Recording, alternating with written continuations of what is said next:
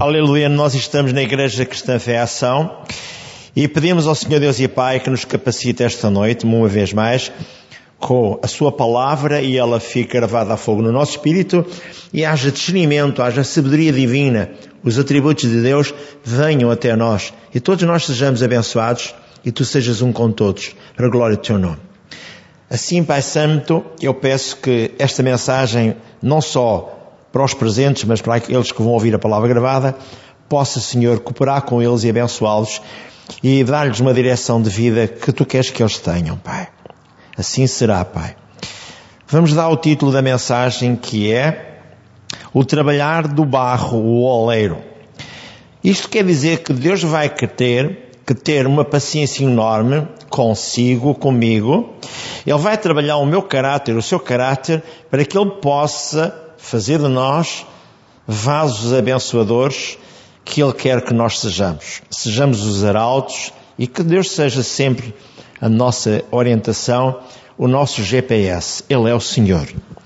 Portanto, o propósito divino é que sejamos um com Ele. A Bíblia diz lá em 1 Coríntios 6, 17. Então, o que é que Deus pretende? O que se junta com Deus é com Ele um só Espírito. Deus quer trabalhar no nosso caráter a fim de que o possamos amar, servir e fazer parte dele. O problema maior é a razão do nosso livre-arbítrio como homens. Porque quem tem que escolher a maior parte das coisas somos nós. Deus põe-nos à prova com o livre-arbítrio.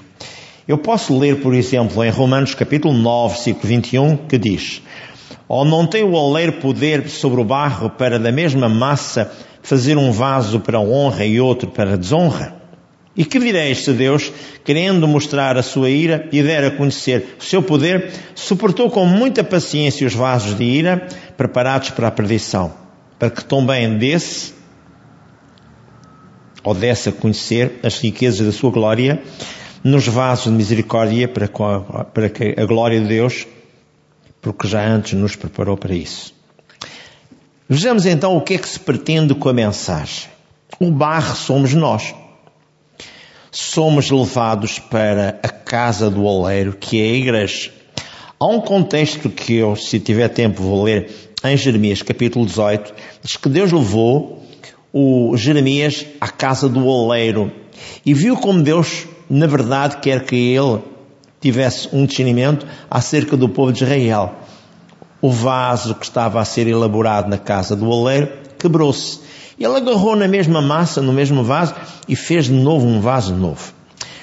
Vejamos o seguinte. O propósito, como eu disse, de Deus é trabalhar o seu caráter, o meu caráter, para que sejamos um com Ele. E eu queria partilhar o seguinte. Como é que Deus trabalha o barro? Na verdade, Deus tem, como o oleiro, um processo continuado para trabalhar-nos. Primeiro, Deus tira-nos do pecado e da lama e faz sair cada um de nós do meio das famílias para nos santificar.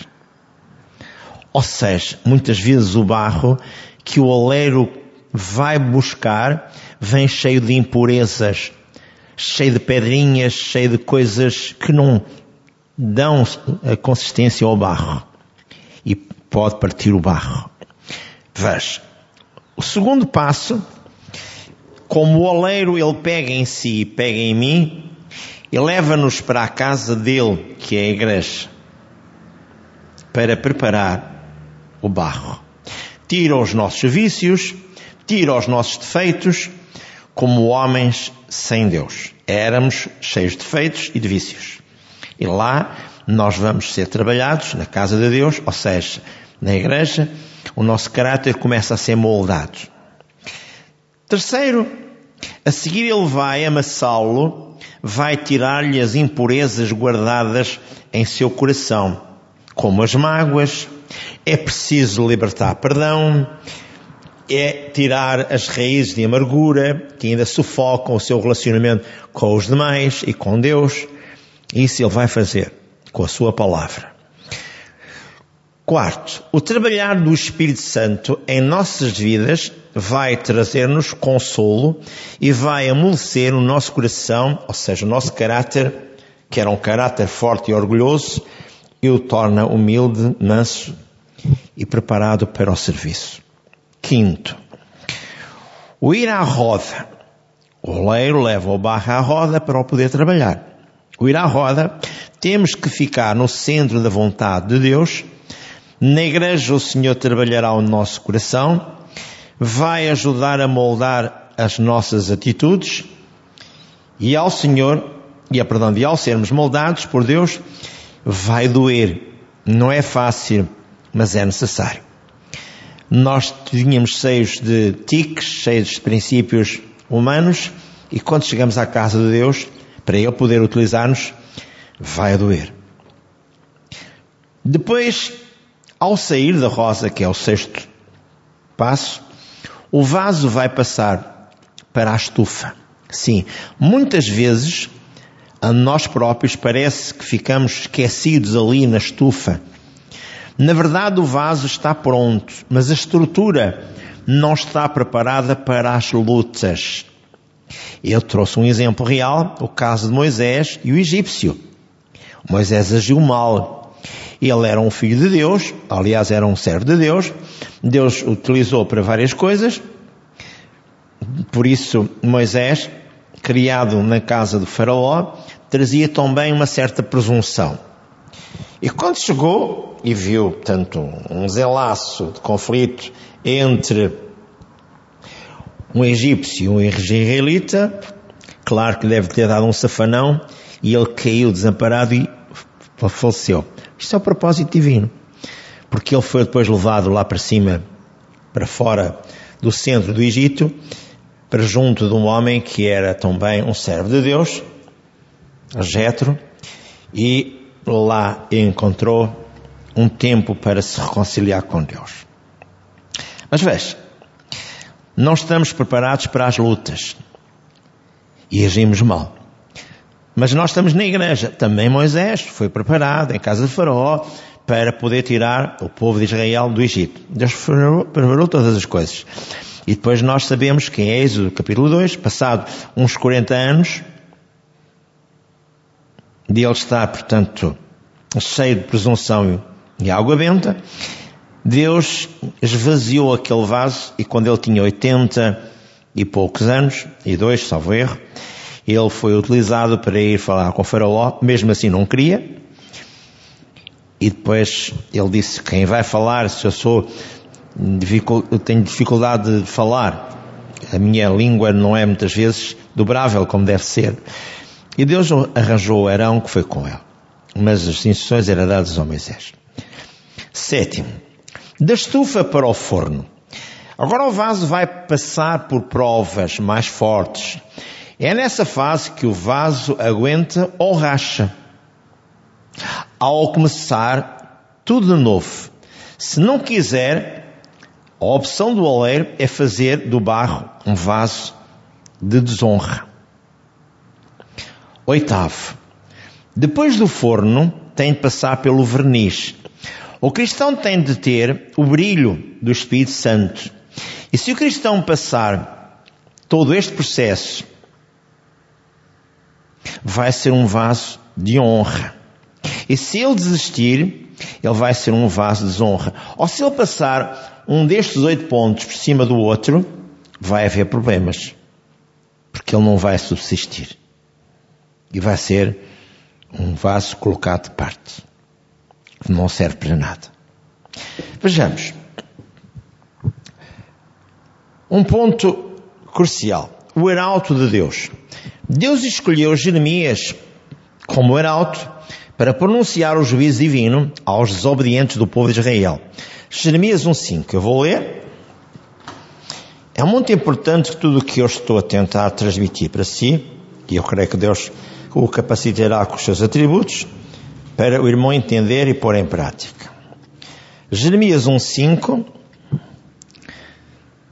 diz assim Deus, antes que te formasse no ventre te conheci. E antes que saísses da madre te santifiquei. Às nações te dei por profeta.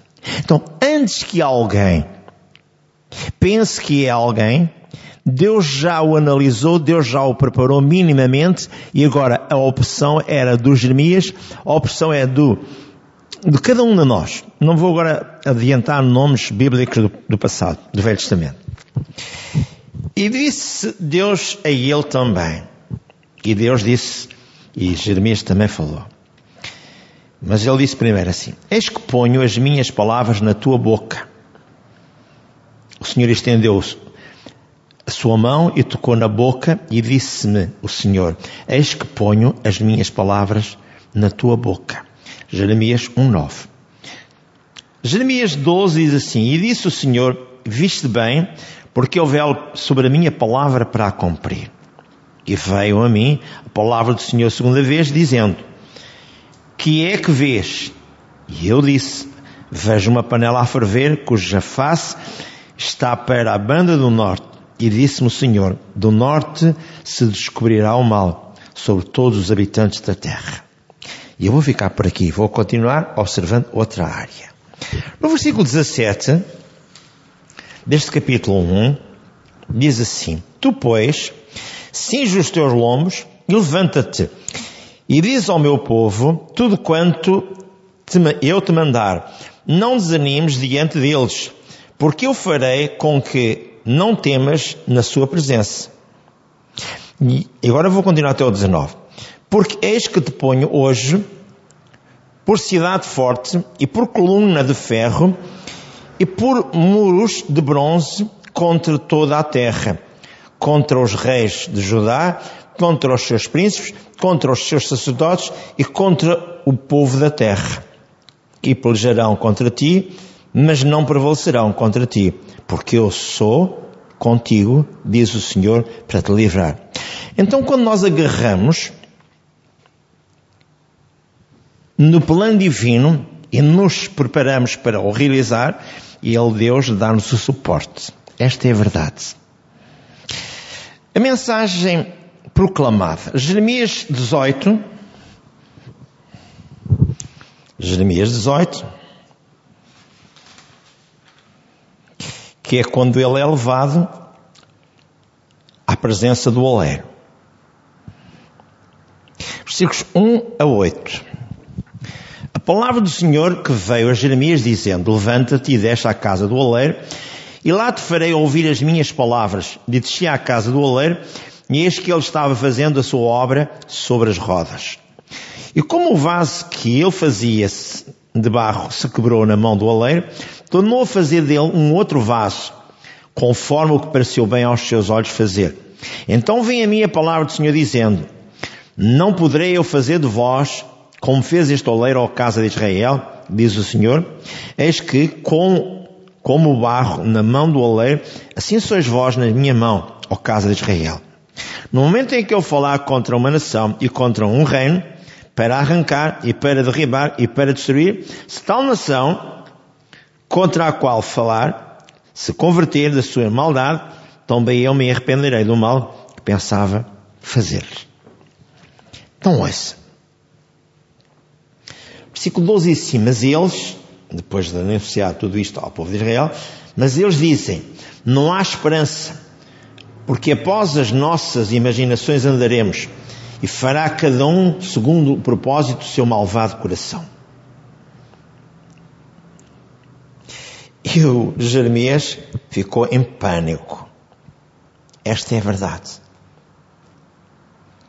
E Deus tinha dito no versículo 11: Ora, pois, fala agora aos homens de Judá e aos moradores de Jerusalém, dizendo: Assim diz o Senhor: Eis que eu estou forjando mal contra vós e projeto um plano contra vós. Convertei-vos, pois agora cada um do seu mau caminho e melhorai os vossos caminhos e as vossas ações. E eles viraram as costas e a irreverência do povo foi sentida. E depois Deus dá livre-arbítrio. Se as pessoas depois têm problemas, o problema já não é de Deus.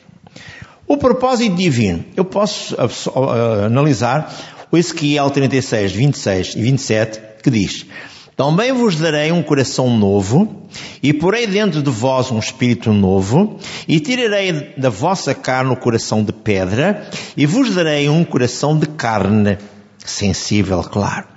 E ainda porei dentro de vós o meu espírito, e farei que andeis nos meus estatutos, e guardareis as minhas ordenanças, e as observeis. Deus operará a mudança. No momento em que você e eu somos recrutados para o serviço de Deus, Ele faz a mudança. Agora compete a cada um de nós tornar-se humilde e desejar servir o Altíssimo. Porque muitas coisas nós vamos obter pela nossa obediência. Olhando agora o homem pela janela de Deus. O salmista Davi, ele questiona Deus e diz acerca do homem em reverência.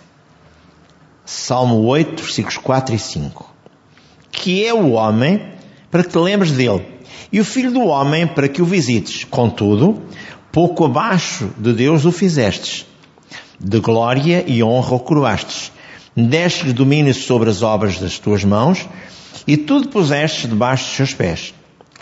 O apóstolo Paulo, e a sua análise sobre tudo isto.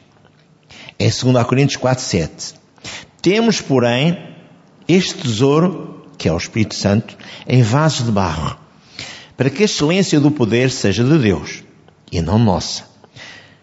O exemplo de como Deus agiu com Gideão, capítulo 7 de Juízes, versículos 6 a 22. Diz que depois de uma grande dificuldade, o Gideão ajuntou 32 mil homens. E Deus disse-lhe, são muitos. Despede aqueles que quiserem ir embora para casa. Ficaram 22 mil. E depois Deus diz assim: são muitos. Manda-os beber água, e aqueles que beberem água como o sorve o cão a água, esses ficam. E ficaram 300. E com 300 homens, Deus disse: agora faz desta forma: uns tocam a trombeta, outros partem as, as, as cântaras, ou os cantos, e outros levantam o achote e eu farei a guerra contra o povo que vos atormenta. Paulo diz em 2 Timóteo 2,20: Numa mesma casa há vasos de ouro, de prata, vasos de madeira e vasos de barro, uns para uso honroso, outros, porém, para uso desonroso. Diz o versículo 21, 2 Timóteo 2,20. 2,21, perdão. Então, Deus quer trabalhar o teu e o meu caráter. Eu vou dar um exemplo da arca do concerto. Deus mandou que fosse feita uma arca do concerto, com as medidas que ele achou conveniente, e a arca era feita da cássia. E a cássia é uma madeira muito rija, nodulosa, ou seja, com muitos nódulos. É o termo de comparação, tipifica o homem com a sua dureza, para com a vida do homem para, para Deus, para a vida do homem para com Deus. E Deus utiliza o homem e vai ter de o trabalhar na sua natureza adâmica, o seu velho zambujeiro, que lembra a rudez do homem que só cria problemas ao nosso Deus, ao Deus Santo. Os, nossos, os nódulos de madeira da cássia rija tinham de ser preparados, aplainados, lixados, trabalhados, e isso dói muito. No capítulo de Êxodo 25, 10 e 11, eu vou ler, segundo livro da Bíblia, isto para que hajam noções corretas de tudo o que Deus pretende de si e de mim. Gênesis, capítulo, como eu disse, 25.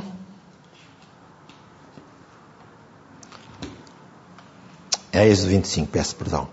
Êxodo 25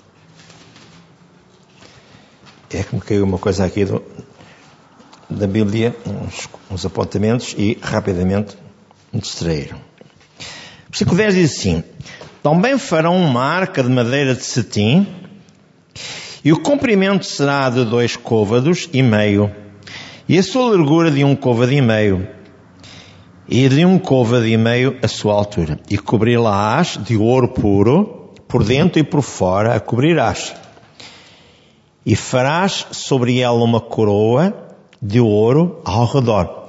E fundirás para ela quatro argolas de ouro e as porás nos quatro cantos dela. Duas argolas num lado dela e duas argolas no outro lado. E farás varas de madeira, de cetim, e as cobrirás com ouro. E meterás as varas nas argolas aos lados da arca, para se levar com ela a arca. E as varas estarão nas argolas da arca, não se tirarão dela. Depois porás a arca, na arca o testemunho que eu te dei. Agora vamos mais à frente e vamos analisar o seguinte. Nós somos a arca de Deus. Hoje nós somos o reservatório, somos o espaço onde o Espírito Santo coabita com o nosso espírito, porque Ele comprou-nos com o seu precioso sangue, o precioso sangue do Senhor Jesus. Agora veja.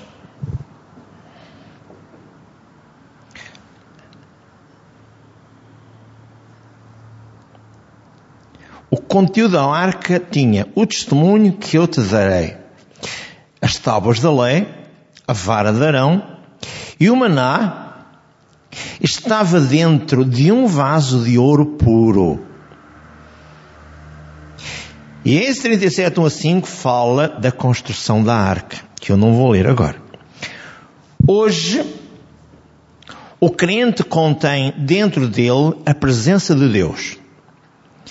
Em 2 Coríntios 4, 7, Paulo afirma, temos, porém, este tesouro em vasos de barro, para que a excelência do poder seja de Deus e não nossa, para se poder partir facilmente e para ser facilmente trabalhada. Esta é a verdade bíblica.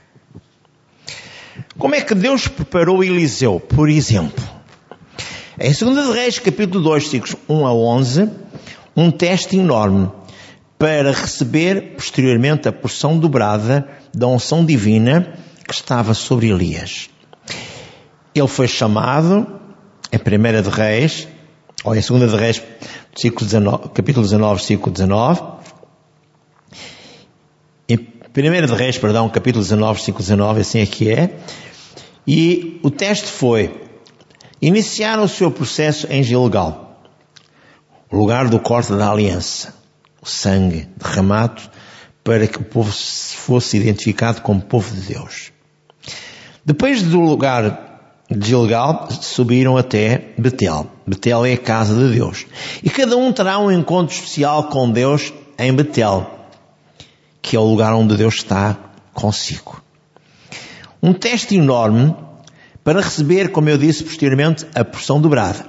Depois de Betel, ele vai a Jericó, e sempre o profeta Elias dizer ao Eliseu, não, fica-te aqui que eu vou até aqui. Não, não deixei a junta de bois, não deixei todas as coisas para ficar pelo caminho. Não, não, eu vou contigo, onde quer que tu fores, eu vou. Não foi em vão que eu larguei tudo. Eu quero ir contigo até ao fim. Em Jericó era chamado lugar alto e mal cheiroso. É o lugar das nossas emoções. A nossa cabeça está cheia de princípios e de situações que contrariam a vontade de Deus. Por isso é chamado Jericó lugar alto e mal senhoroso. Quando eu estou já preparado para descer de Jericó para o Jordão, eu vou descer e vou fazer o último teste. E o Jordão significa humildade e sabedoria e paciência que Deus colocou em mim e em si passou juntamente com o nosso irmão Elias, o Eliseu, e passaram o Jordão a pé enxuto. Abriram-se as águas, o Jordão abriu as águas, Deus abriu as águas, através do Elias, e o Elias disse-lhe, já do lado de lá, é que passar as águas do Jordão é sofrimento, sabe? É de, de, de, de desligar-se de todas as coisas do mundo que o amarra, que o maltrata. É. E quando chegou lá ao outro lado, Elias disse a Eliseu: Se tu me vires subir, então o que tu me pedistes, que é a porção dobrada que tu queres de mim, terás. Se não me vires subir, não terás. E ele teve. Ele viu Elias subir num carro de fogo. Isto vem lá em 2 de Reis, capítulo 2, versículos 1 a 11. Agora, passando para o hoje da igreja. Hoje, na dispensação da graça ou do Espírito Santo, fomos conhecedores de que Jesus Cristo veio abrir as portas do serviço para trabalharmos com Deus ou para Deus. As portas da cura e também as portas da palavra para que o serviço seja completo. Deus também nos deu as portas da oração. Tome nota disto. Podemos entrar por cada porta. Serviço, quando obedecermos a Deus, passamos pelas portas. Ficamos surpresos com a riqueza de crescimento espiritual que ocorrerá em nossas vidas. Depois, vamos entrar num estágio. E vamos iniciar o nosso estágio. Comece a servir a Deus, mesmo que Deus abra uma porta pequena para si. Entre por ela, deseje colaborar com o servo de Deus que está à frente da sua congregação. Dessa forma, Deus poderá abrir outras maiores para si. Exerça o cargo que estiver livre e lhe for designado, mesmo que seja varrer o chão. Os problemas nascem quando alguém diz: Eu fui chamado para ser profeta, não posso fazer esse serviço humilde. Por vezes ainda comentam: Deus reservou coisas maiores para mim. É. Este é o problema da igreja e o problema das pessoas que coabitam conosco dentro da casa de Deus. Importante. Se alguém for orgulhoso ao realizar pequenas tarefas, Deus não o utilizará num ministério que exige grande responsabilidade. Lembro o Salmo 101, versículo 6. Diz que Deus perscuta os céus para ver os fiéis da terra que o possam servir. Deus está sempre analisando. Pois temos ainda um outro exemplo de Isaías. No capítulo 6, versículo 8, Deus questionou primeiro Isaías: A quem enviarei? E fez uma pausa, um silêncio. E o Isaías disse: Envia-me a mim, Senhor. Então Deus trouxe do altar da santidade dele uma tenaz com uma brasa incandescente e tocou os lábios do profeta Isaías, porque ele dizia: Não sou digno, não estou capacitado, não isto, não aquilo. E Deus fê-lo um profeta de excelência. E depois ele disse: Envia-me agora a mim. Muito bem. Para ministrarmos esta noite, eu tenho algo para colocar perante si na mesa de Deus. Primeiro vamos nos reconciliar com Deus. E a consagração ou a separação para Deus, ela virá. Deus está analisando o seu coração, Deus está observando o que você pretende na caminhada com Deus. Então, o que é que eu vou fazer?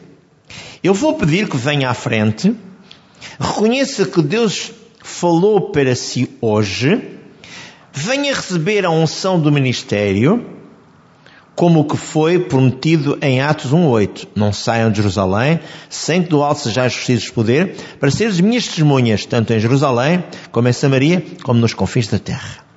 Terceiro, a proteção divina para os obedientes virá. Eu vou ler Jeremias 1.19. É tão importante porque o Jeremias foi como que quase comido em viva, vida pelos israelitas que o queriam destabilizar e maltratar. E no versículo 19 diz assim: E pelejarão contra ti, diz Deus, mas não prevalecerão contra ti, porque eu sou contigo, diz o Senhor, para te livrar. Então, quando alguém inicia a caminhada com Deus, no ministério, diz que a Bíblia também afirma, muitas são aflições de justo, mas o Senhor livra todas. Então, Deus vai proteger a si, como protegeu ao Jeremias, e ele teve por pronunciar palavras de juízo sobre as pessoas que viviam em caminhos de desobediência. Por último, não faça os seus próprios planos. Não construa cisternas rotas que não retêm água. mas construa com Deus cisternas capacitadas para que o manancial das águas vivas sejam retidos em si. Jeremias 2,13 fala que é a presença de Deus em si. Então vamos todos dizer assim, Senhor Deus e Pai, eu ouvi a palavra e tens algo importante para mim já esta noite. Eu quero servir-te através da oração, através do distribuir a tua palavra. Quem vai convencer as pessoas não sou eu, é o teu Santo Espírito, diz lá no contexto de João 16:8, é o Senhor quem convence o pecado, o homem do pecado, a justiça e do juízo divino. Assim, Senhor, utiliza-me a mim para realizar a tua obra e capacita-me, Pai, com os teus atributos. E serei um contigo para toda a eternidade. Meu irmão, esta é a verdade bíblica. Você é útil até quando você faz as suas ofertas, como aquela viúva que estava naquele, naquela sinagoga e deu dois, dois, dois cêntimos, dois, dois, dois dinheiros que pouco valiam. E Deus olhou e disse aos seus discípulos: Esta foi a única que agiu com certeza. Toda a gente deu daquilo que lhe sobejava e esta deu todo o seu sustento com o seu coração. E eram dois dinheiros que não valiam nada. É aqui que Deus mostra a cada um de nós como é que o nosso caráter tem que ser verdadeiramente abençoado e transformado. Deus é assim que funciona e Ele nos abençoará. Então Deus seja com cada um de nós, a unção de Deus venha sobre vocês e a glória do Senhor seja uma constante em vossas vidas e o Senhor através de vocês seja honrado para que vocês possam ser testemunhas vivas do Deus Altíssimo, para a glória do Altíssimo. No nome de Jesus. Amém e amém.